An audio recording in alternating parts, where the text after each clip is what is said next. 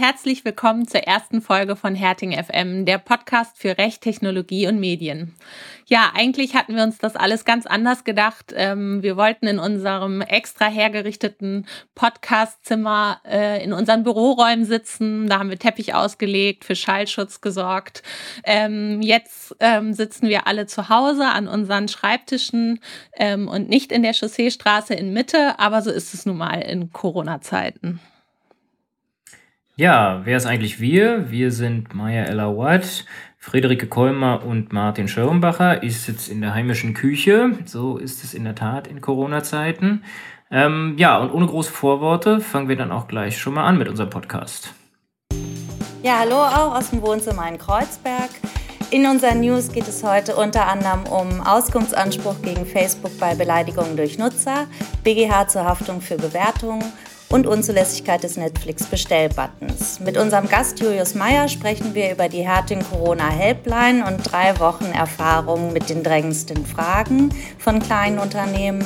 Und in der Kategorie Kurios und Kontrovers sprechen wir, wie sollte es auch anders sein, über die vom Heinrich Herz und Robert Koch Institut derzeit entwickelte Corona Tracing App und stellen die Frage, sinnvolles Corona Tracing oder die totale Überwachung?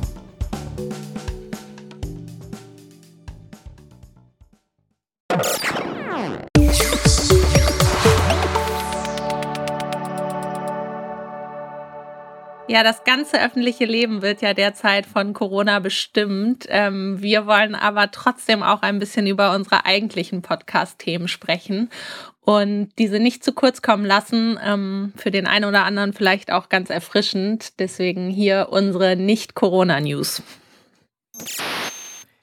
Der Bundesgerichtshof hat entschieden, dass ein Amazon-Händler nicht für Produktbewertungen fremder Händler haftet. In dem Fall ging es um einen Vertreiber kinesiologischer Produkte, der auf Amazon früher aktiv mit medizinisch nicht nachweisbarer schmerzlindernder Wirkung dieser dort verkauften Tapes geworben hatte. Von einem Wettbewerbsverband abgemahnt gab der Händler eine Unterlassungserklärung ab und versprach nicht mehr mit schmerzlindernder Wirkung zu werben. Das Problem war aber, dass Amazon automatisch sämtliche Bewertungen zu identischen Produkten allen Händlern mit diesem konkreten Produkt zuweist und so erschien, ohne dass der verklagte Händler etwas dagegen tun konnte, unter seinen Angeboten auch Kundenbewertungen, die sehr positiv darüber berichteten, dass die Tapes eben doch Schmerzen lindern könnten. Daraufhin ging der Verband aus der Unterlassungserklärung vor und verlangte Zahlung einer Vertragsstrafe. Der BGH stellt nun klar, dass sich der Händler solche Kundenbewertungen Dritter nicht zurechnen lassen muss. Der Händler habe keinen Einfluss auf den Inhalt der Bewertungen und die Kunden der dritten Händler eben ähm, verfolgten auch keinen wirtschaftlichen Zweck. Außerdem seien die Bewertungen für den Meinungsbildungsprozess wichtig. Wer also Produkte auf Marktplätzen anbietet, muss nicht für den Inhalt von Bewertungen von Kunden fremder Händler einstehen. Auch Politiker müssen sich auf Facebook nicht alles gefallen lassen. Für einigen Aufruhr hatte im September letzten Jahres ein Urteil des Landgerichts Berlin gesorgt, denn es hatte übelste frauenverachtende Kommentare auf Facebook gegenüber der grünen Politikerin Renate Künast als Meinungsäußerung und nicht als Beleidigung eingestuft. Als Politikerin müsse sich Frau Künast solche Kommentare gefallen lassen. Das Urteil führte dazu, dass Facebook einem Auskunftsbegehren von Frau Kühners gar nicht hätte entsprechen dürfen.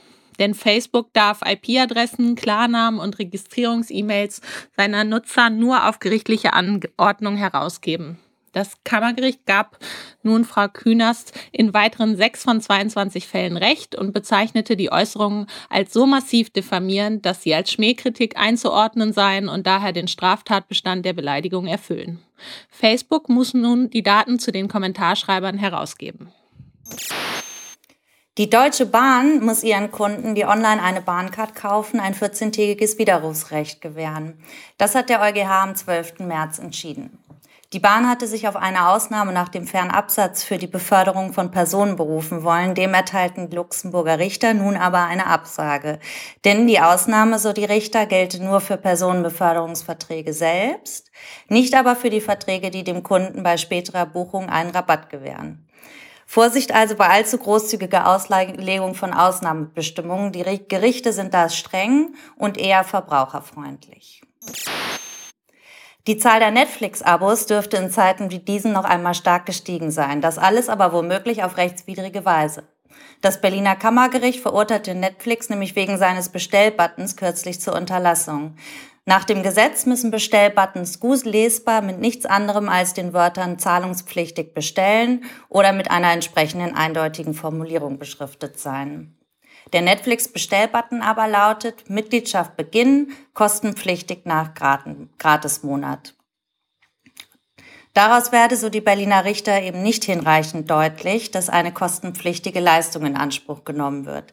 Das sind für Netflix jetzt echt schlechte Nachrichten, denn Folge eines solchen Verstoßes ist, dass gar kein Vertrag zustande kommt und kommt kein Vertrag zustande, müssen die Nutzer auch kein Entgelt zahlen. Ein Österreicher hat die österreichische Post auf Schadensersatz verklagt, weil diese angeblich unerlaubt besondere personenbezogene Daten, namentlich die vermutete politische Orientierung, verarbeitet und Dritten zur Verfügung gestellt hat. Während ihm in der ersten Instanz noch 800 Euro zugesprochen worden sind, kassierte das Oberlandesgericht Innsbruck nun die Entscheidung. Der Kläger müsse einen konkreten Schaden darlegen und das sei ihm hier nicht gelungen. Ein pauschales Behaupten sei dafür nicht ausreichend. Ein gewisses Unbehagen genüge für die Gewährung eines Schmerzensgeldanspruchs eben nicht. Damit gibt es also zunächst einmal für den konkreten Kläger kein Geld von der Post. Nicht vom Tisch ist damit aber ein Bußgeldverfahren, das die österreichische Datenschutzbehörde gegen die Post führt. Immerhin 18 Millionen Euro DSGVO-Strafe soll die Post zahlen, die dagegen wiederum vorgeht. Einen ausführlichen Beitrag zu dieser Entscheidung gibt es von unseren österreichischen Kollegen von PFKA auf unserer Website. Ein Blick auf unsere Website oder in den Newsletter lohnt auch ohnehin. Da gibt es viele Corona-Themen, aber auch noch einige andere Themen, ähm, die man sich mal anschauen kann. So, nun kommen wir zu unserem ersten Interview, was wir im Rahmen unseres Herting FM Podcasts führen wollen. Und aus gegebenem Anlass haben wir uns unseren lieben Kollegen Julius Meyer eingeladen. Julius ist Rechtsanwalt bei Herting und Mitinitiator der Herting Helpline. Was das genau ist, wird er uns gleich selber sagen. Es geht, so viel sei schon verraten, um Corona, Corona rauf und runter und Corona, wie es vor allem äh, Mandanten aus unserem Umfeld, wie es Kreative, wie es Unternehmen ähm, jetzt betrifft in diesen ja doch recht schweren Zeiten. Ja, Julius, herzlich willkommen erstmal.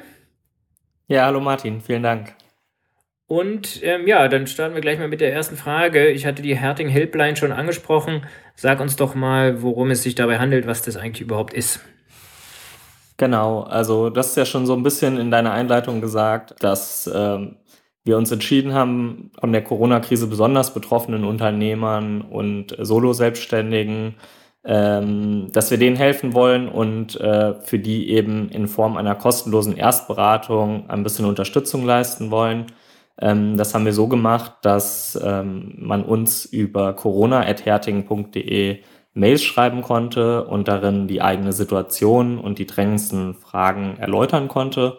Ja, und dann haben wir zurückgerufen und versucht, bestmöglich Beratung zu leisten zu verschiedensten Themen ähm, und eben auch die verschiedensten Personen, die sich bei uns gemeldet haben, sei es jetzt Unternehmer, Solo-Selbstständige, aber auch Arbeitnehmer. Genau. Wir, das war ein Team von mehreren Rechtsanwälten oder ist ein Team von mehreren Rechtsanwälten von Herting. Dazu haben wir noch uns Unterstützung von studentischen Hilfskräften und wissenschaftlichen Mitarbeitern geholt. Ja, und haben äh, in den letzten zwei Wochen jetzt schon über 500 Fälle äh, bearbeitet, uns bemüht, äh, den Leuten eben bestmöglich Unterstützung zu geben und äh, zwischenzeitlich jetzt auch äh, ausführliche FAQs auf unsere Webseite gestellt ähm, da wir gemerkt haben, dass sich bestimmte Fragen immer wieder wiederholen und äh, um so ähm, allen Hilfsbedürftigen äh, eine zusätzliche Informationsmöglichkeit zu schaffen.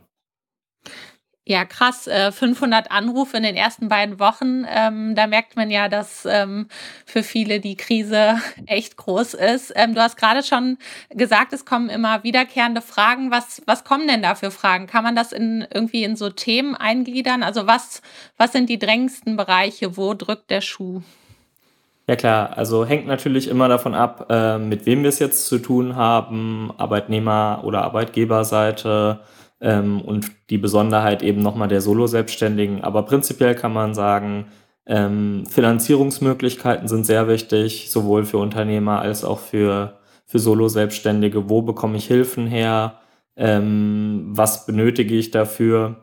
ähm, wie kann ich meine, meine Kosten senken, beispielsweise äh, Steuern, ähm, die Miete, ähm, was ist mit laufenden Verbindlichkeiten ähm, und eben auch Sachen wie Entschädigungsansprüche und die Frage, was ist denn jetzt ähm, mit aktuellen vertraglichen Regelungen, ähm, wenn jetzt Aufträge storniert werden oder umgekehrt, wenn ich nicht mehr liefern kann. Genau.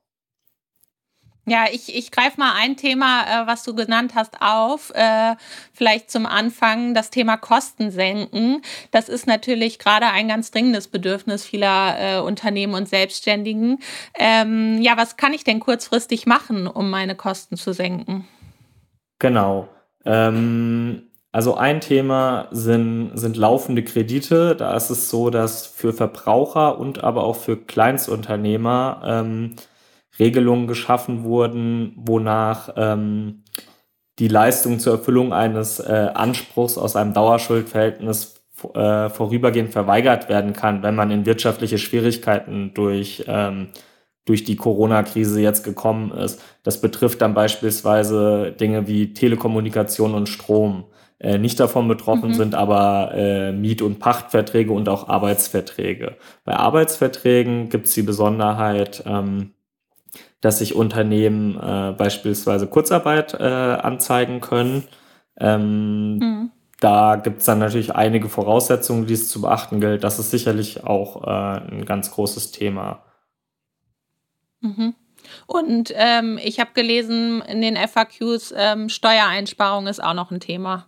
Genau, da ist es sinnvoll, sich ans, äh, direkt ans Finanzamt zu wenden und eben um Steuerstundung mhm. und die Herabsetzung der Vorauszahlungen von Einkommens- und Körperschaftssteuer äh, zu beantragen. Okay, also Steuereinsparung, dann Beiträgestunden ähm, und du hast angesprochen das Thema Kurzarbeit. Ähm, da würde ich gerne ein bisschen äh, tiefer einsteigen. Äh, wie ist das denn? Kann das jedes Unternehmen beantragen? Ja, Kurzarbeit kann grundsätzlich jedes Unternehmen beantragen. Man muss natürlich eine Reihe von Besonderheiten beachten. Unter anderem kann man nicht für jede Art von Arbeitnehmer Kurzarbeit beantragen. Ähm, das geht nur für sozialversicherungspflichtig beschäftigte Arbeitnehmer. Äh, das heißt, Minijobber sind davon beispielsweise nicht umfasst. Mhm. Und wie lange geht dann so eine Kurzarbeit? Weil keiner kann ja absehen, wie lange die Krise jetzt noch dauert. Genau, das ist jetzt vorliegend ein Problem. Grundsätzlich ist es so, dass man Kurzarbeit für bis zu zwölf Monate beantragen kann. In Ausnahmefällen kann das dann auf bis zu 24 Monate verlängert werden. Man muss aber schon eine Prognose abgeben. Das heißt, äh, das ist natürlich im vorliegenden Fall etwas schwieriger, aber ähm, es ist jetzt nicht äh, dafür gedacht, dass man auf Monate hinaus ähm, Kurzarbeit äh, aufrechterhalten kann, wenn sich die Lage jetzt schnell wieder ändern könnte. Das ist halt jetzt gerade natürlich die Problematik. Wir wissen alle nicht, ob diese Maßnahmen nochmal verlängert werden, wie lange dieser Zustand anhält. Wichtig ist aber auch, dass man bei Kurzarbeit äh, berücksichtigt, dass es darum geht, dass die Arbeit weggefallen äh, äh sein muss. Das heißt, es geht nicht darum, dass es jetzt aufgrund von äh, der Corona-Krise zu wirtschaftlichen Schwierigkeiten im Unternehmen gekommen ist, sondern es geht, das, es geht darum, dass die Arbeit tatsächlich entfallen ist. Äh, häufig trifft das zwar zusammen, aber es ist nicht äh, das Gleiche. Also ein Gastronom, der jetzt gar nicht mehr öffnen kann, bei dem entfällt die Arbeit natürlich komplett. Der kann jetzt nichts mehr mit seinen Köchen anfangen, außer sie vielleicht noch ein bisschen ähm, zum Putzen der Küche ähm, ja, mhm. äh, zu beschäftigen. Ähm, anders sieht es natürlich in größeren Unternehmen aus. Da muss man auch nach, äh, jeweils nach der, nach der Abteilung schauen. Ähm, die Verwaltung kann vielleicht im Homeoffice komplett weiterarbeiten, während in der Produktion alles stillsteht. Okay. Und ähm, was heißt das dann für konkret für die Arbeitnehmer? Es geistern ja immer diese Zahlen, äh, 60 beziehungsweise 67 Prozent, wenn ich Kinder habe, herum. Ähm, ist das so festgesetzt oder gibt es da auch Ausnahmen? Ähm, es ist erstmal so, diese Zahlen kommen äh, daher, dass es äh, die Vergleichswerte zum Arbeitslosengeld 1 sind. Und ähm, es ist so, wenn jetzt Kurzarbeit auf Null, das bedeutet, dass deine Arbeit komplett entfallen ist, dann äh, sind es tatsächlich auch nur diese 60 Prozent beziehungsweise 67 Prozent des Nettos, die dann noch als Kurzarbeitergeld gezahlt werden von der Arbeitsagentur. Anders ist es, wenn deine Arbeit nur teilweise entfällt, beispielsweise zu 50 Prozent. Da ist es dann so, dass natürlich für die 50 Prozent, wo du weiterhin deine Arbeit erbringst, ähm, weiterhin natürlich auch der Arbeitgeber das Entgelt zahlen muss. Ähm, und nur für die anderen 50 Prozent, wo die Arbeit entfallen ist, kommt dann Kurzarbeitergeld ähm, in Betracht. Genau. Und ähm, ansonsten ist es so, dass hm, jetzt musst du mir gerade noch mal helfen, wie deine Frage war. Ähm, ja, also ähm, gibt es auch die Möglichkeit zum Beispiel von Unternehmen, das, ähm, das Kurzarbeitergeld aufzustocken? Ah ja, genau. Ähm, äh, genau. Man muss natürlich auch äh, Besonderheiten berücksichtigen, dass im Tarifvertrag oder in der Betriebsvereinbarung besondere Regelungen getroffen sein können. Zum Beispiel hat die Textilbranche äh, schon tarifvertraglich Regelungen vorgesehen, dass das Kurzarbeitergeld vom Arbeitgeber aufgestockt werden muss.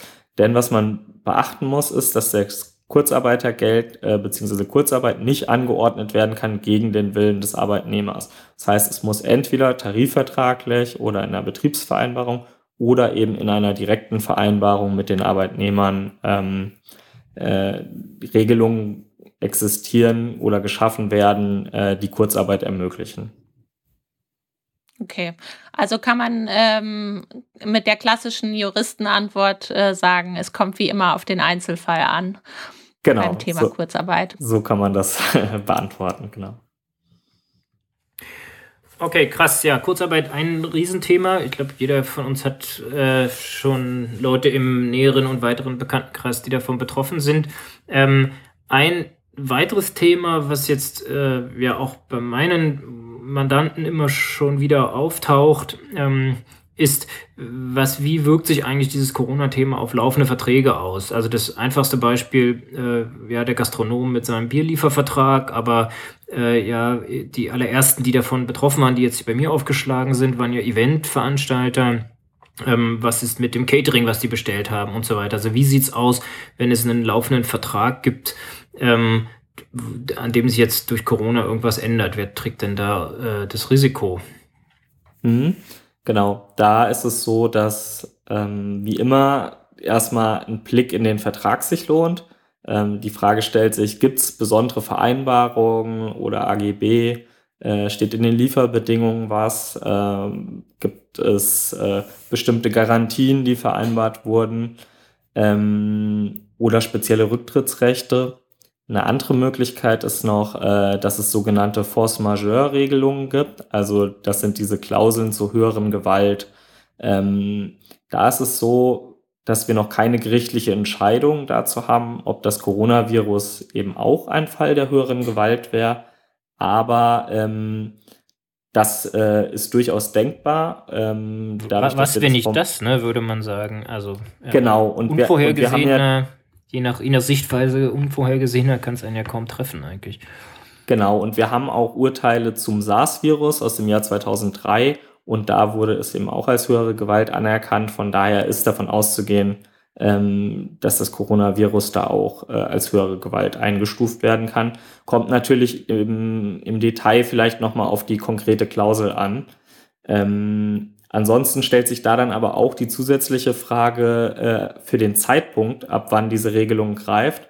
Denn die WHO hat erst am 11. März das Coronavirus als Pandemie eingestuft. Also da muss, lohnt sich auf jeden Fall nochmal einen genauen Blick in die Verträge zu werfen. Ähm, hat man da jetzt keine äh, vertraglichen Regelungen, dann kommen möglicherweise Fälle der Unmöglichkeit oder äh, der Störung der Geschäftsgrundlage in Betracht. Äh, die Störung der Geschäftsgrundlage hätte dann die Möglichkeit äh, einer Vertragsanpassung. Und äh, das könnte man zum Beispiel überlegen, ob man äh, einen späteren Liefertermin äh, hinbekommt. Ähm, wenn gar nichts möglich ist, auch keine Vertragsanpassung, dann kann man sich auch äh, vom Vertrag lösen, wenn es für keine der beiden Seiten zumutbar ist. Genau. Halt nur, dann, Weiter dann fallen halt die Kosten weg, aber, aber auch die Einnahmen. Ne? Und wenn ich der Caterer bin, ähm, der jetzt nicht mehr gebraucht wird, oder das Messeunternehmen, äh, was jetzt äh, da die, die Räumlichkeit zur Verfügung stellt, die haben dann halt, äh, ja, irgendeiner, irgendeiner muss ja das Risiko tragen, ne? Irgendeiner guckt in die Runde. Ja, das ist das Problem, weil eben noch viele Unklarheiten bestehen und wenn es eben keine speziellen Regelungen gibt, dann raten wir derzeit auf jeden Fall dazu, einvernehmliche Regelungen zu treffen. Ähm, ansonsten ist es auf jeden Fall auch sinnvoll, dass man ähm, schaut, ob, der, ob ein eigener Versicherungsschutz greift.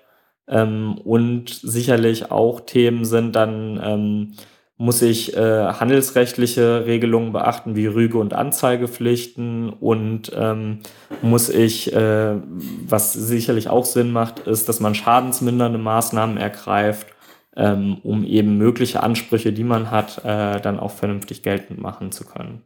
Mhm. Okay. Ähm, jetzt war ich selber mit dem Messethema da ja schon ein bisschen ins Mietrecht gerutscht, aber ähm, die Kneipe bei mir an der Ecke hat wie viele, viele weitere Restaurants äh, bei mir in der Straße zu, behördlich angeordnet. Ähm, müssen die weiter Miete zahlen oder ähm, wie sieht es mit denen aus? Oder können sie mindern, Stunden aussetzen, gar nicht zahlen? Ähm, Adidas geht ja hier mit großem Beispiel voran, aber das betrifft ja nicht nur Adidas. Genau. Ähm, das, äh, die Gewerberaummiete ist ein, ist ein weiterer Problemfall. Ähm, da ist es jetzt so, dass man zwei Sachen unterscheiden kann. Das eine Thema wäre, ähm, was ist mit einer Minderung? Diese, für eine Minderung benötigt man den Mietmangel und ähm, hier muss man eben klären, ob das ein Mietmangel ist und ähm, in welche Risikosphäre, in welcher Risikosphäre dieser Mietmangel liegt. Das ist nicht ganz einfach, ähm, ist auch noch nicht endgültig entschieden, ähm, beziehungsweise haben wir keine, keine genau vergleichbaren Fälle. Ähm, wir raten deswegen derzeit äh, nicht einfach zu mindern, sondern die Miete zu zahlen und ähm, das aber nur unter Vorbehalt. Ähm, eine Alternative ist dann natürlich, die Miete gar nicht zu zahlen, wie Adidas es gerade macht. Da ist es allerdings so, ähm, äh, dass man die, dass man eben schauen muss, ob es sich um eine Minderung handelt. Ähm, das ist wie gesagt jetzt noch nicht geklärt. Wenn es keine Minderung ist, dann ähm, ist man weiterhin verpflichtet, äh, die Miete zu zahlen. Die gute Nachricht ist aber, ähm, dass der Gesetzgeber eine Änderung des Mietrechts vorgenommen hat und man eben im Zeitraum vom 1.4. bis zum 30. Juni diesen Jahres ähm, nicht gekündigt werden kann vom Vermieter, wenn, ähm, wenn man den äh, fälligen Mietzins nicht gezahlt hat, weil man aufgrund der Corona-Krise in wirtschaftliche Schwierigkeiten geraten ist. Das muss man glaubhaft machen und ähm, dann kann einem zumindest mietrechtlich äh, nichts passieren. Es ändert aber natürlich nichts daran, dass wenn kein Fall der Minderung vorliegen sollte, dass man diesen Mietzins dann auch ähm, später zurückzahlen muss. Ähm, da sieht der Gesetzgeber jetzt aber eine Frist von zwei Jahren vor, die man dafür Zeit hat. Okay, krass. Also, also sprich, ähm, wenn ich jetzt das sozusagen falsch einschätze, ich gehe davon aus, weil mein Anwalt gesagt hat, das ist hier Mietminderung auf Null, weil ich kann ja den, die Räume quasi nicht zu dem nutzen, was vertraglich äh, äh vorgesehen ist. Ähm, äh, und der, irgendwann sieht es ein Gericht anders, dann, und ich muss die Miete doch zahlen, dann kann ich deswegen jedenfalls nicht gekündigt werden. Genau. Man kann mhm. jetzt im Moment nicht gekündigt werden, wenn man nachweisen kann, dass man eben da in wirtschaftliche Not geraten ist. Das dürfte bei den meisten Gastronomen zum Beispiel, wenn du das Beispiel jetzt gebracht hast, äh, auch der Fall sein, deren Einnahmen ja jetzt komplett entfallen sind und die natürlich weiterhin laufende Kosten haben. Ähm, mhm. Genau. Okay. Letzte Frage vielleicht von mir noch. Ähm, hatte ich auch schon an ein, zwei äh, Telefonaten ähm, mit Mandanten, dass die Schwierigkeiten haben, ihre Verträge zu erfüllen, ähm, ist ja wahrscheinlich so ein bisschen so ähnlich wie das, was wir am Anfang äh, besprochen hatten. Ähm, ja, wenn die, das Event ausfällt, aber, aber wie sieht's denn aus, wenn die Lieferkette, die vielbeschworene, irgendwie nicht mehr reibungsfrei funktioniert und ich einen zugesagten, hast du vielleicht Beispiele, aber einen, einen zugesagten Termin nicht einhalten kann? Ähm, kann ich dafür dann verklagt werden oder kann ich dann auch rufen, höhere Gewalt? Genau, auch da kommt es letztlich auf die Sachen an, die ich äh, vorhin schon erzählt habe, ähm, ob es eben spezielle vertragliche Regelungen wie höhere Gewaltklauseln gibt. Wir hatten das jetzt vereinzelt, ähm, dass wir es mit Selbstständigen zu tun hatten, die für bestimmte Projekte ähm, eine Leistung geschuldet haben und ähm, die jetzt gefragt haben, können sie weiterhin das Honorar verlangen, ähm, dadurch, dass ihnen die Aufträge da storniert wurden. Äh, genauso kann man aber eben auch ähm, ja, Produktionsschwierigkeiten, weil die Lieferkette ausgefallen ist. Das hatten wir vereinzelt, ähm, dass aus China nicht mehr die Produkte geliefert wurden, wo äh, die Corona-Krise ja schon deutlich länger ähm, beherrschendes Thema in der Wirtschaft ist. Ähm, da muss man halt wirklich schauen, was ist vertraglich geregelt. Ähm, da kann auch ähm, das UN-Kaufrecht, sofern es nicht ausgeschlossen ist, eine Rolle spielen. Da gibt es auch eine Force-Majeure-Regel. Ähm, und ansonsten, ähm, ja, gilt, gilt das eben Gesagte. Wenn, wenn keine vertraglichen Regelungen vorliegen, gilt das Gesetz. Das heißt, äh, man muss über Unmöglichkeit nachdenken und über äh, eine Störung beziehungsweise den Wegfall der Geschäftsgrundlage, ähm, was aber in der, im Ergebnis äh, dazu führen kann, wenn niemand die Unmöglichkeit zu vertreten hat, gibt es auch keinen Schadensersatzanspruch und dementsprechend äh, hat man keinen Anspruch auf die, auf die äh, Gegenleistung, erhält, äh, erhält also kein Honorar, ähm, muss aber auch seine eigene Leistung nicht mehr erbringen. Mhm. Okay, ja, vielleicht dann doch ein ganz sinnvoller Ausgleich manchmal. Ne? Zeigt übrigens eines, und ich glaube, ich habe noch nie so viel äh, äh, über eine konkrete Formulierung einer höheren Gewaltklausel zugebracht wie in der letzten Woche, äh, dass das eben dann doch ab und zu mal drauf ankommt, was in den Verträgen steht. Ne? Du hast ja jetzt ja häufig gesagt, äh, äh, es kommt drauf an, was im Vertrag steht. Bei vielen von den Leuten, die da bei euch anrufen, wird es wahrscheinlich äh, so sein, dass da gar keine, ähm, gar nichts, keine schriftlichen Verträge gibt und, und, und da möglicherweise dazu nichts steht, aber es ja, zeigt sich eben doch, dass es ab und zu sinnvoll ist, ein paar Verträge vernünftig zu schließen. Jo, ja, damit vielleicht zu einem anderen Thema, nämlich dem Thema ähm, wie kommt man denn an Geld, wenn man, wenn die ganzen Einnahmen wegfallen? Gibt es da noch Möglichkeiten? Ja, du hast uns jetzt ja schon ein bisschen erzählt, wie man einmal Kosten senken kann, äh, was man bei äh, laufenden Verträgen be beachten kann und vielleicht dort auch noch das ein oder andere Schlupfloch oder auch einfach durch ähm, ein Gespräch mit dem äh, Vertragspartner auch dort ein bisschen Kosten reduzieren kann. Aber was ist denn jetzt, wenn es einfach nicht reicht? Das ist ja bei ganz vielen so und ich habe auch das oder natürlich auch viel gehört. Die Politik hat das auch schnell erkannt und massive Unterstützungsmaßnahmen äh, finanzieller Art Unternehmen auch versprochen. Ich will jetzt gar nicht so sehr mit dir ins Detail einsteigen. Das macht ihr sehr schön und äh, steht aktuell ja auf unserer Website schon, welche Finanzierungsmöglichkeiten es konkret gibt in den Ländern und so weiter. Aber vielleicht erzählst du uns einmal ganz grob, was habe ich denn als Unternehmen jetzt für Möglichkeiten, an Geld zu kommen? Was für unter finanzielle Unterstützungsmöglichkeiten gibt es? Genau.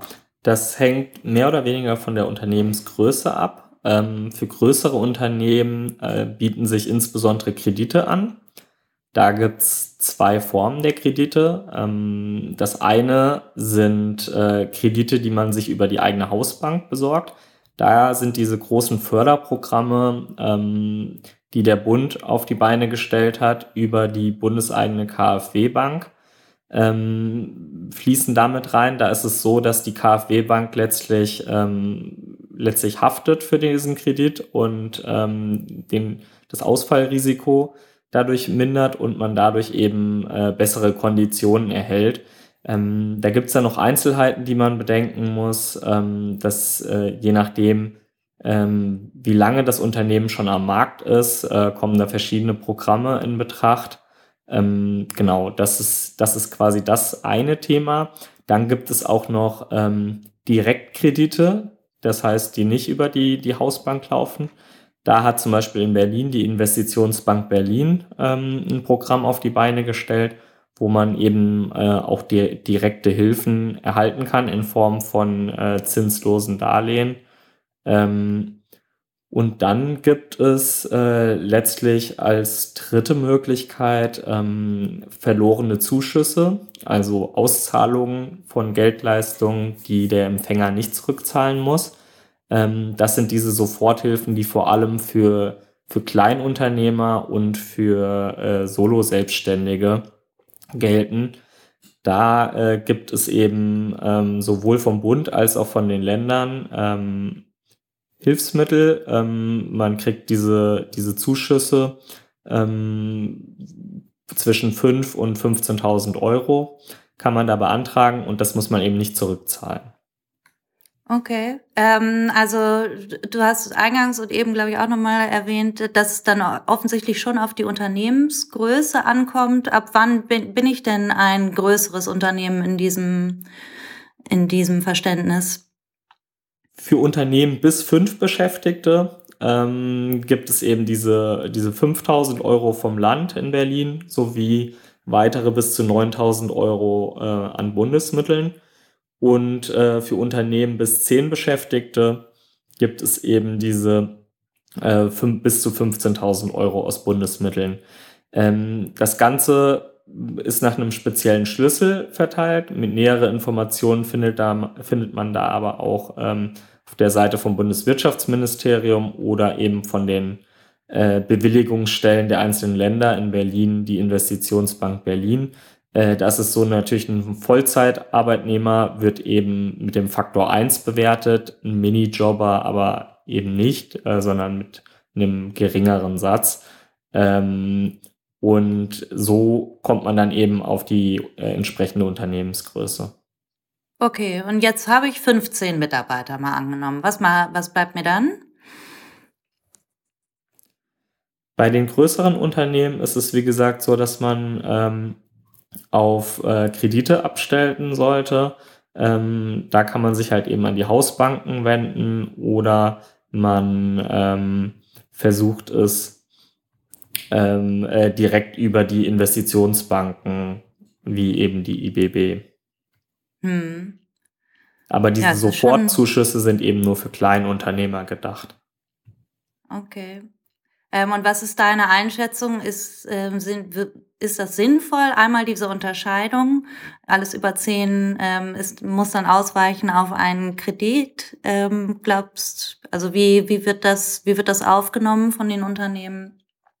Gerade von den äh, etwas größeren mal angenommen, ich komme gerade so über die Grenze, das ist ja schon heftig. Ja, ähm, dazu muss ich sagen, dass wir halt lange Zeit nicht wussten, was genau die, die Anspruchsvoraussetzungen sein werden, wer, wer alles von diesen Soforthilfemaßnahmen profitieren wird. Äh, dementsprechend äh, mit vielen Unternehmen, mit denen wir gesprochen haben, denen konnten wir halt nur sagen, dass diese Hilfen kommen werden, aber ob ihr dann im Endeffekt da auch anspruchsberechtigt seid, äh, wissen wir eben noch nicht genau. Äh, ja. Es ist auch so, dass es teilweise von Bundesland zu Bundesland unterschiedlich ist. Ähm, es gibt auch einzelne Bundesländer, in denen ähm, un höhere Unternehmensgrößen auch berechtigt sind. Ähm, in Berlin ist es aber eben so, dass es nur für Kleinunternehmer äh, geregelt ist. Ähm, inwieweit das jetzt äh, sinnvoll ist, da eine Grenze zu ziehen, muss man überlegen. Allerdings ähm, stehen für größere Unternehmen äh, ja auch ähm, umfangreiche Mittel bereit. Ähm, und man hat ja auch noch das arbeitsmarktpolitische Instrument der Kurzarbeit bei größeren Unternehmen.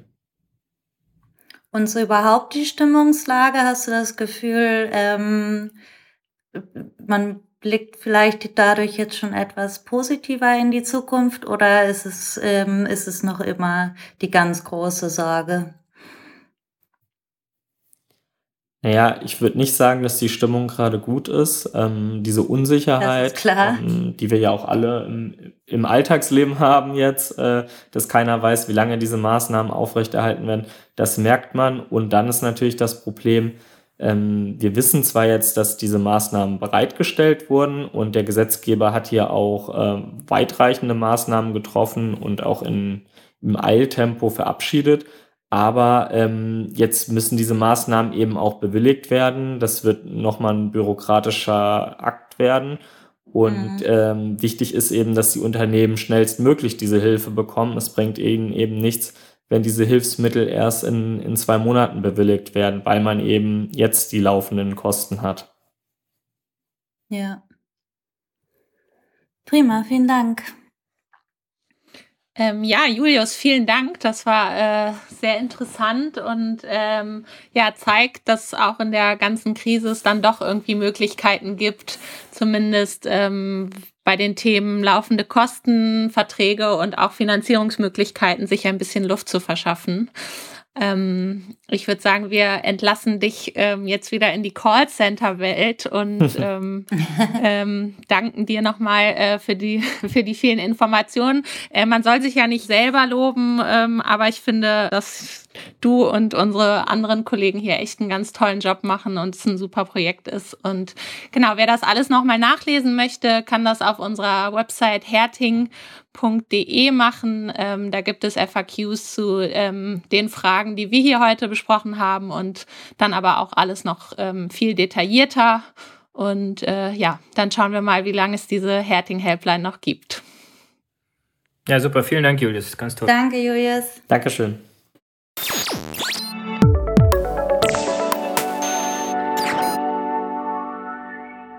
Sinnvolles Corona-Tracing oder die totale Überwachung. 47 Prozent der Deutschen, darunter sogar die Bundeskanzlerin, haben schon signalisiert, sie sich runterladen zu wollen. Die App, die den Exit aus der Kon Kontaktsperre verspricht. Derzeit wird sie entwickelt von einem Zusammenschluss europäischer Institutionen, darunter auch das Robert Koch und das Fraunhofer Institut in Berlin.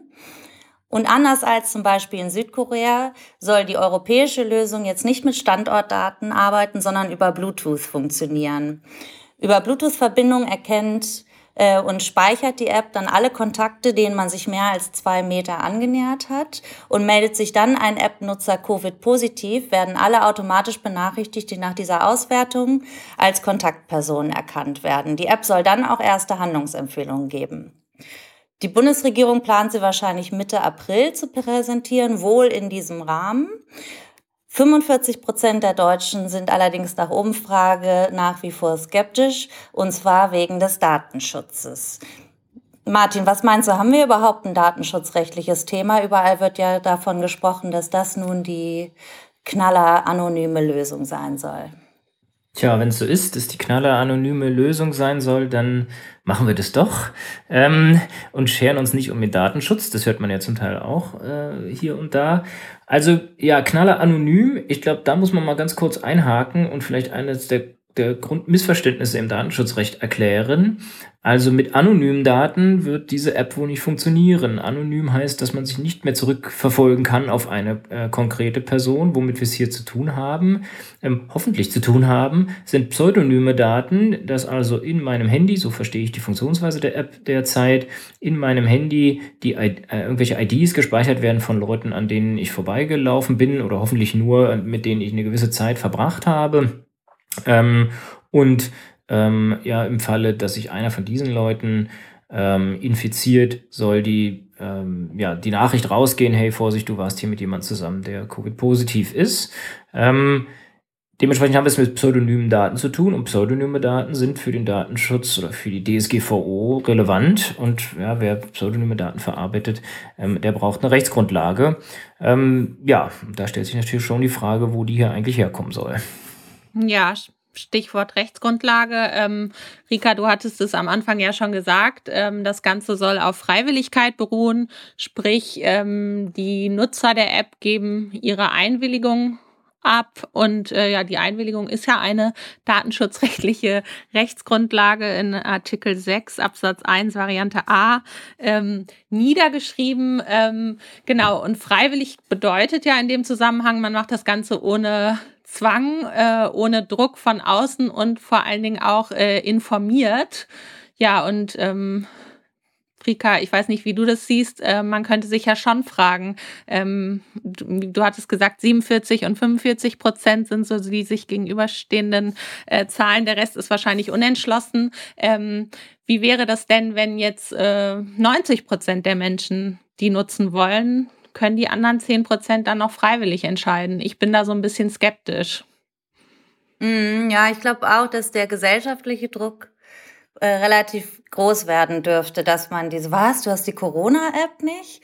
Ähm, wie, wie unverantwortlich so ungefähr, ne? Also, mhm. Also, dass man da ähm, könnte vielleicht sogar so weit gehen, dass ein Arbeitgeber sagt, ehe du hier wieder in dein Großraumbüro kommen darfst, zeig mir erstmal, dass die, dass die App auf grün steht.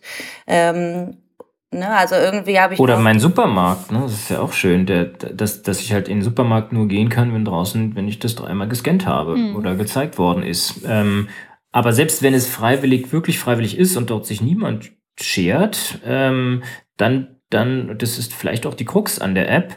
Ähm, sprich, ich weiß gar nicht, wer die App eigentlich nutzt äh, von den Leuten, die da unterwegs sind. Dann frage ich mich natürlich sofort, ob es dann überhaupt noch was bringt. Also bei meiner Entscheidung, ob ich diese App einsetzen will, will ich natürlich schon, ähm, muss ich natürlich schon den Eindruck haben, das bringt auch was. Äh, ja, solange es nicht verpflichtend ist und dann echt freiwillig ist, kann ich natürlich auch mir überlegen, naja, also wenn es haben ja nicht mal 100% der Leute ein Smartphone. Ähm, ja, wenn dann irgendwie von den 80%, die ein Smartphone haben, nur noch die Hälfte oder gar nur 40% das Ding runterlädt, dann ist man ja relativ schnell dabei, pff, naja, das ist ja kaum noch geeignet. Ne? Also insofern äh, habe ich auch da ein bisschen Bedenken, ähm, ob das jetzt wirklich so eine tolle Alllösung bringende App sein wird. Ja, ich finde auch beim Stichwort Geeignetheit, also ähm, man muss sich ja auch fragen, was sind ähm, die Folgen? Also was ist denn jetzt, wenn jemand neben mir im Supermarkt, also oder wenn ich später erfahre, dass jemand neben mir im Supermarkt ähm, positiv auf Covid getestet wurde, ähm, muss ich dann sofort mich zu Hause einschließen für zwei Wochen? Muss ich meinen Arbeitgeber informieren? Ähm, was, wenn ich äh, vielleicht erstmal mich noch vorbereiten will und jemand anders anstecke, werde ich dann strafrechtlich belangt, weil ich wusste, dass ich ähm, vielleicht infiziert bin. Also da stellen sich ja auch ganz viele Folgefragen, die irgendwie noch gar nicht so definiert sind. Und dann natürlich auch immer bei der Einwilligung das Problem. Ich kann sie ja jederzeit widerrufen. Und wenn die App mir jetzt irgendwie was sagt, was mir nicht gefällt, äh, müsste ich ja, also mal rein datenschutzrechtlich gesehen, müsste ich ja das Recht haben zu sagen, meine ID jetzt hier nicht mehr weiter. Absolut, ja. Ich glaube, glaub, das ist ein guter Punkt, weil sie ja dann auch, ja, wenn das, wenn das Pseudonyme sind, die auf anderen Endgeräten gespeichert sind, müsste ich eigentlich auch einen Anspruch darauf haben, dass die da wieder weg runterkommen. Ähm, äh, ja, mal abgesehen davon, dass ich ja das auch dann selber deinstallieren kann ähm, und eben meine, meinen positiven Befund nicht groß kundtun will oder werde. Ähm, also auch da äh, ist es, glaube ich, ein bisschen schwierig. Wobei dann möglicherweise kommen wir dann dazu, dass der, das Hauptthema gar nicht so sehr im Datenschutz liegt. Ähm, ja, da werden wir sicherlich noch über Datensicherheitsthema zu sprechen haben. Schließlich kann man da natürlich das, diese Informationen, die da auf den Endgeräten vorliegen, auch noch für alle anderen möglichen Zwecke äh, ähm, ja, sich überlegen zu nutzen. Ähm, aber äh, ja, mir, mir ein bisschen Unbehagen bleibt, aber das meiste kommt eigentlich gar nicht aus dem Datenschutzrecht. Ja, aber der ist ja immer mit einzubeziehen. Also mal, mal angenommen, wir gehen mal weg von der, ähm, von der Einwilligungslösung und sagen, es gibt für, für die Datenverarbeitung durch wen eigentlich genau, äh, gibt es vielleicht auch noch eine andere Rechtsgrundlage. Dann habe ich, ähm, oder auch bei der Einwilligung, ich muss mich ja immer fragen, ähm, ist eine Maßnahme zur Datenverarbeitung überhaupt, äh, oder ist es überhaupt geeignet für die, für die Erreichung dieses Ziels? Und da werden einem auch schon Stimmen laut, dass es vielleicht auch alles ein bisschen spät kommt, wenn wir jetzt in äh, kurz nach Peakzeit, die ja jetzt auf Mitte April vorausgesetzt, vorausgesagt wird, wenn wir dann kurz danach eine App ähm, alle auf dem Handy haben, die wahrscheinlich durchgehend bimmelt, äh, weil, weil halb Deutschland infiziert ist, weiß ich auch nicht mehr, wo jetzt der Mehrwert äh, dann, oder das wird sich eben zeigen, wo dann der Mehrwert ist. Ähm, aber ja, nichtsdestotrotz, wenn, äh, wenn ja, es was bringt, ja, das können wir wahrscheinlich gar nicht einschätzen. Genau, ja, ich wollte auch gerade sagen, es gibt ja so ein, so ein Bedürfnis, ähm, jetzt ähm, endlich weg von diesen ganzen ähm, auch ja sehr grundrechtsbelastenden Maßnahmen, die ohnehin schon gelten, zu kommen. Und wenn dann diese App vielleicht da helfen könnte, wäre das natürlich schön. Aber ich glaube, wir sind äh, alle drei so ein bisschen skeptisch, ob sie tatsächlich diesen Zweck erfüllen kann. Da muss uns dann wohl die, die Behörden, äh, die Bundeskanzlerin oder die Anbieter der App äh, dann entsprechend inf ja, überzeugen. Ja, wenn wir wirklich den Eindruck haben, dass Bedenken wie, naja, Bluetooth mal, äh, mal schlägt irgendwie nach, äh, hört es auf, wenn man irgendwie um die Ecke geht. Ja, die Kopfhörer sind sofort wieder weg äh, und mal äh, kann man irgendwie äh, zehn Meter sich vom Endgerät wegbewegen und ist immer noch äh, on, ja, wenn, wenn diese Bedenken alle Rechnung getragen wird und, und zum Beispiel eben nicht passiert, was Rika du gerade gesagt hast, dass nämlich ähm, das dann ständig bimmelt, weil, weil wenn ich irgendwie einmal über die Straße gehe oder in den Supermarkt gehe oder einmal äh, mit einem halb erlaubterweise mit dem Fahrrad übers Tempelhofer Feld fahre äh, und, und da jetzt ständig irgendwelche ähm, äh, Covid-positiv Patienten an mir vorbeigehen, die das möglicherweise noch in dem Moment natürlich noch gar nicht wissen. Ähm, ja, wenn diesen Bedenken Rechnung getragen ist, dann ähm, ja, muss man bei der Frage, ist das jetzt eigentlich datenschutzrechtlich alles okay? ähm, auf jeden Fall, wie du es gerade gesagt hast, Maya, berücksichtigen, wenn, wenn das sozusagen hilft dabei, dass wir alle wieder raus dürfen, ähm, äh, ja, dann bin ich möglicherweise schon ein Freund davon. Äh, bloß mhm. es muss eben so sein, dass es, dass man dann auch äh, ja, vielleicht ein weniger an anderen Maßnahmen, die ja die Freiheit für mich jedenfalls deutlich mehr einschränken, als dass ich mir so eine App installiere, mhm. ähm, wegfällt. Mhm. Ja, oder man sagt, also der Drosten, ich weiß nicht, ob ihr das gehört habt, ähm, im NDR, der war ja irgendwie ganz, ähm, ganz begeistert, sieht das aber offensichtlich mehr als so, mehr als so ein Instrument aus, aus ärztlicher Sicht ja wahrscheinlich auch ganz praktisch, um die ganze Pandemie ein bisschen besser verstehen zu können.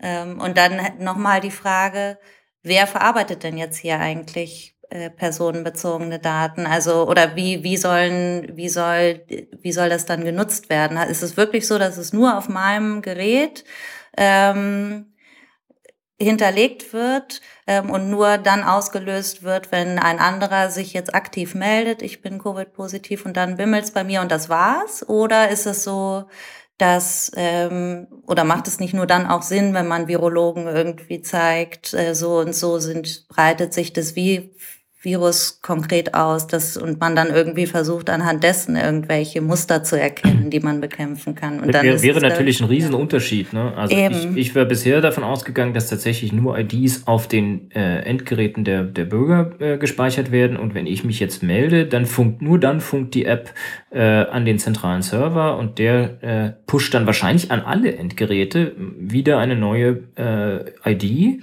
ja, ohne zu wissen, auf welchen Endgeräten sich die sich sozusagen welche ID befindet. Und nur wenn es dort ein Match gibt, werden diese äh, wird aus wird wird sozusagen die, die Maßnahme dort ausgelöst und Alarm geschlagen. Dann dann sehe ich datenschutzrechtlich tatsächlich ist es datensparsam. Ich glaube, dagegen kann man aus datenschutzrechtlicher Sicht nicht furchtbar viel haben. Ähm, äh, ja, bloß es muss eben halt auch äh, wirksam sein. Und die und und wenn der Drosten und viele andere die, die App einsetzen wollen, ähm, um die Kontaktketten besser zu verstehen. Zum Beispiel zu sehen, ist es jetzt, ist das Supermarkt überhaupt ein Risiko? Es wird ja teilweise bestritten, dass es, dass man sich im Supermarkt überhaupt anstecken kann, wenn eigentlich jemand ins Gesicht niest. Ähm, ja, und dass das auf den Oberflächen äh, gar nicht so furchtbar lange hält, wenn ich da jetzt irgendeine Avocado anfasse und der nächste muss sie sich dann da rausholen. Ähm, ja, dann, ähm, dafür können wir die App nicht nutzen. Also das, wäre ein ganz anderer Zweck, das wäre ein ganz anderer, da müssten sie ja ganz andere Daten erheben, zentral speichern, ähm, ja, und dann, äh, abgesehen davon, dass wir auch nicht wissen, ob die, ob jeder Alarm tatsächlich zurecht erfolgt ist. Ne? Mhm. Also ob äh, die Ansteckung dann tatsächlich, selbst wenn ich dann auch angesteckt wäre und mich dann auch melden würde, kann die ja trotzdem noch woanders herkommen, von jemand, der das Handy nicht hat, äh, der, der, der die App nicht hat ähm, oder das Handy nicht dabei hatte. Äh, also bin das, da wäre ich deutlich skeptischer, dass das wirklich mit Datenschutz ähm, vereinbar ist. Ja, und ich habe ein bisschen Sorge, dass das kommen wird. Als, also, so, so wie ja auch die Kontaktsperre erst nur 14 Tage gilt und plötzlich nach einer Woche wurde ganz selbstverständlich gesagt, also vor vier Wochen reden wir hier über gar nichts. Mhm. Ähm, und derzeit, glaube ich, weiß man einfach noch ein bisschen zu wenig. Und das hattest du schon gesagt, Maja. Irgendwie ist ja auch wichtig, dass, wenn man von Freiwilligkeit spricht, das auch informiert passiert. Und ich glaube, dass daher auch so ein bisschen der Zwiespalt in der Gesellschaft kommt. Man weiß zu wenig äh, bislang. Darüber. Ja, gibt's ja auch noch nicht, ne? Also, ja. ja, ja. Ja, naja. Jetzt könnte man noch einmal dystopisch in die Zukunft gucken und sich überlegen, wenn das jetzt eingesetzt wird und funktioniert, ähm, wird das dann auch bei der nächsten Grippe eingesetzt oder vielleicht mit einem ganz anderen Zweck zur Aufklärung von Straftaten. Also ich glaube, ähm, ist es gut, dass wir darüber diskutieren und äh, uns über die rechtlichen Fragen Gedanken machen. Und ähm, ich glaube aber, vielleicht kann man das zusammenfassend sagen, wenn es wirklich ähm, quasi nur lokal gespeichert wird und äh, auf einer informierten Einwilligung beruht, dann können wir damit datenschutzrechtlich jedenfalls leben. Kann man das so sagen, Martin Rieker? Ja. Ja, also wie gesagt, ich habe ein bisschen skeptisch äh, oder bin ein bisschen skeptisch, ob die Einwilligung des, des äh, Datenschutzrechts das richtige Instrument ist, weil man dann an der Wirksamkeit, wie gesagt, ein bisschen zweifelt. Äh, oder habe ich ein bisschen Zweifel. Aber äh, bei den ersten beiden Punkten gebe ich dir auf jeden Fall recht, ja. Und wenn es der Weg raus ist, das hattest du ja schon gesagt, Martin, ähm, und wir endlich wieder zusammen äh, gesellschaft, äh, ein gesellschaftliches Leben führen können, dann her damit, wirklich. Das ist doch ein tolles Schlusswort. Äh, wenn, wenn es dabei hilft, dass wir einander wiedersehen äh, in Person und nicht nur über Webca schlechte Webcams, dann sind wir Fan von allen möglichen Maßnahmen. ja, damit sind wir am Ende angekommen unserer ersten Folge von Herting FM, der Podcast für Recht, Technologie und Medien. Ähm, mir bleibt nur äh, euch zu danken. Vielen Dank, dass ihr dabei wart und äh, dass ihr alles möglich gemacht habt. Ähm, hoffen, dass möglichst viele äh, Zuhörer sich verirren auf unsere äh, Podcast-Seiten. Den Podcast gibt es inzwischen bei iTunes, bei Spotify, aber auch auf unserer Website unter herting.de/slash podcast. Ähm, hinweisen möchte ich noch wenn ihr euch beeilt, gibt es noch unsere Corona-Helpline, wo wir äh, kostenfrei beraten zu allen möglichen Problemen, die sich im Rahmen von Corona auftreten. Äh, ja, der Julius hat ja da einiges ähm, dazu gesagt. Findet ihr alles auf unserer Website herting.de. Ähm, dazu zählen auch eine ganze Reihe von FAQs. Ja, sonst bleibt das allerletzte Schlusswort. Feedback ist herzlich willkommen. Wenn ihr es gut fandet, gebt uns 5 Sterne. Wenn nicht, dann schreibt uns an podcast.herting.fm. Wir freuen uns, wenn ihr auch beim nächsten Mal dabei seid. Ähm, herzlichen Dank und ciao. Tschüss. Ciao.